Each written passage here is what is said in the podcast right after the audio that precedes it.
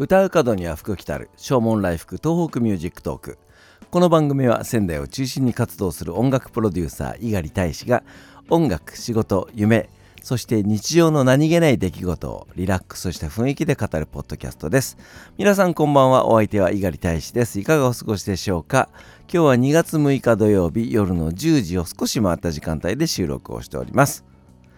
今日の仙台は気温が上がって非常に春めいておりましたね、えー、全国的に気温が高かったようで杉の花粉も飛び始まってるというようなことのようです、えー、仙台もなんか飛んでるかなというようなね感じはしますけども。でも今のところは症状は出ておりません、えー、でも僕もねもう本当に物心ついた頃から花粉症もう花粉症という名前がつく前から花粉症でしたからあの鼻とかね目がね痒くなるというようなことがこの後起こるんだろうなというふうに思思うとなんかちょっと憂鬱な感じがいたしますけども花粉の飛散量は昨年の1.6倍ということのようですね。昨年が非常に少なかったのでまあ平年並みぐらいなのかなというふうには思いますけれども、えー、でも本当に、えー、桜が咲く頃まで桜が散る頃までかな花粉症に悩まされるんだろうなというふうに思います。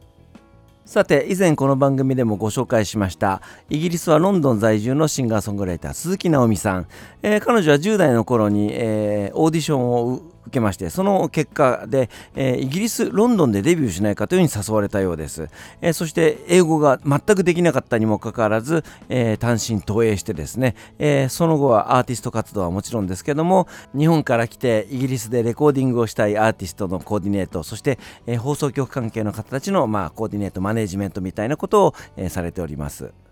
2011年に東日本大震災があった際には、えー、もういても立ってもいられなくなってイギリスに住んでる自分が何かできないだろうかということで、えー、チャリティーイベントをやったりとか本当に単身日本に来てですね慰問コンサートみたいなことをやっておられました。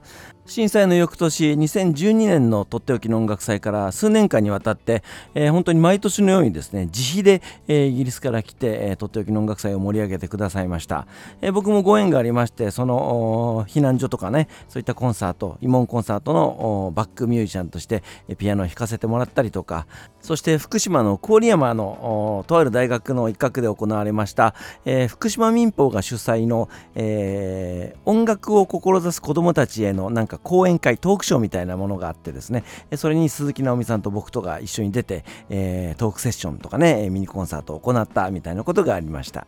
そして昨年熊本で水害があった際には、えー、イギリスからですねオンラインでメッセージを送って、えー、そういうそのチャリティー番組みたいなものをね、えー、YouTube で配信をいたしました、えそれも僕がですね司会進行をするみたいな、え感じになったんですけど非常にその仲良くさせていただいて、え彼女のね活動のバックアップサポートをさせていただいております。震災から10年にあたる今年の3月に、えー、彼女はイギリスの国会議事堂から、えー、メッセージを発信するコンサートをやりたいということを言っておりまして、えー、実は震災から5年のね、え2016年の3月にもですねイギリスの国会議事堂からそういう中継ライブみたいなことをやっておりました。国会議事堂でのコンサートをするにあたり、えー、昨年からねずっと準備をされてきたんですけども、えー、やはりその日本以上に新型コロナの影響が大きいイギリスは、えー、ロックダウンなんかもねありまして直美さんはコロナ騒動になった昨年の3月以降は、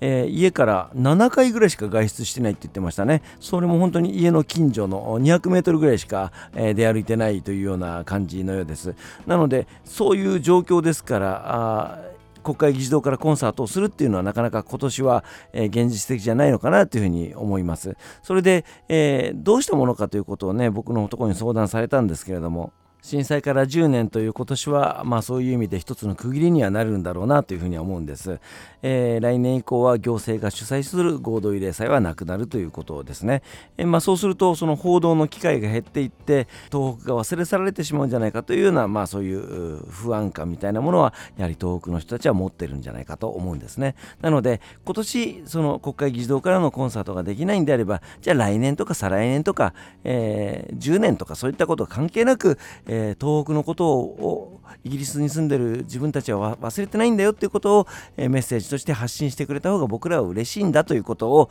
え、お伝えいたしました。ということで、え、当初予定していた規模とはねちょっと小さくはなってしまうんですけども、え、今年の3月もイギリスからメッセージを発信してくれるということになりまして、え、私も参加することになりました、え、ということでここまでが前振りだったんですけどね前振りでもう5分以上経ってしまいました、え、そのチャリティーイベントにですね参加するために仙台のオムライスというですね児童劇団の子たちが歌で参加してくれることになりまして、えそのレコーディングを今日してまいりました。小学生とそしてまあ中学生も何人かいたのかな、えー、ピュアな歌声がですね収録できました、えー、その模様を3月の11日映像でね、えー、流しますので、えー、ぜひそちらもご覧になっていただければというふうに思います。ということで今日の1曲はあ鈴木直美さんの「アワーソングという曲を聴いていただこうと思います、えー、震災の後に作ったあ、まあ、チャリティーソングなんですけどもね、えー、そのコーラスの部分にそのオムライスの子たちの、えー、先輩が、えー、参加をしてくれておりますそう考えるとそのコーラスに参加してくれた子たちはもう成人してるんですよね、えー、あっという間の10年だったなというふうに思いますえ、ということで、えー、アワソング聴いていただきたいと思います。お相手は猪狩大使でした。それではまた明日、さようなら。